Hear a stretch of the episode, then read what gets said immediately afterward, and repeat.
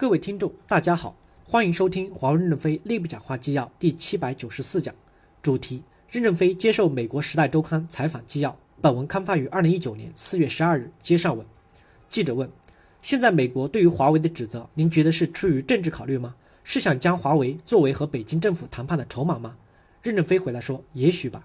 记者问：如果华为被当作人质，您的感觉是怎样的？您会感觉不公平吗？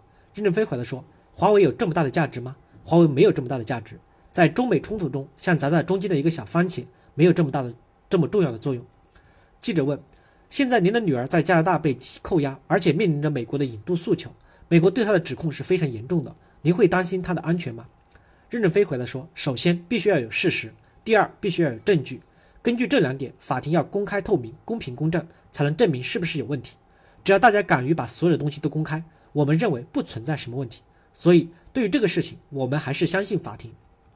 记者问：“您认为针对孟晚舟的指控是政治驱动吗？”任正非回答说：“我并不知道驱动这件事件的人是怎么想的，我猜想也许吧。”记者问：“您应该经常和孟晚舟联系通话，他现在的状况怎么样？”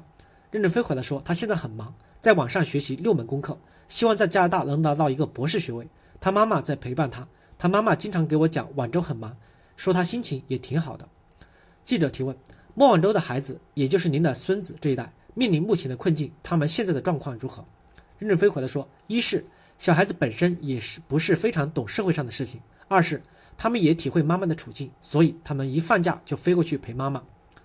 记者提问：现在美国政府在网络设备上禁止使用华为的产品，为什么美国政府要这么做？背后的动机是什么？任正非回答说：我不知道美国的动机是什么，但是我们暂时不做美国市场也没多大的关系。以前我们也买也进不去美国的市场。记者提问：您最近和很多的美国媒体进行交流，说明华为是一个安全合法的公司，应该还是想在美国发展业务的吧？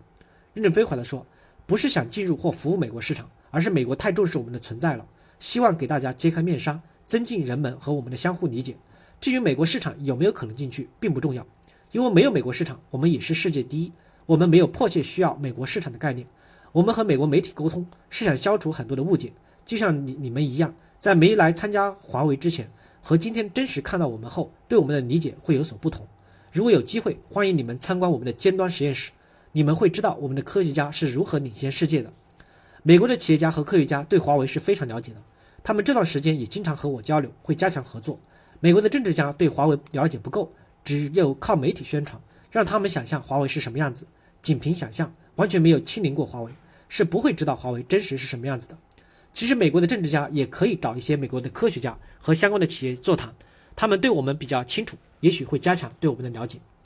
感谢大家的收听，敬请期待下一讲内容。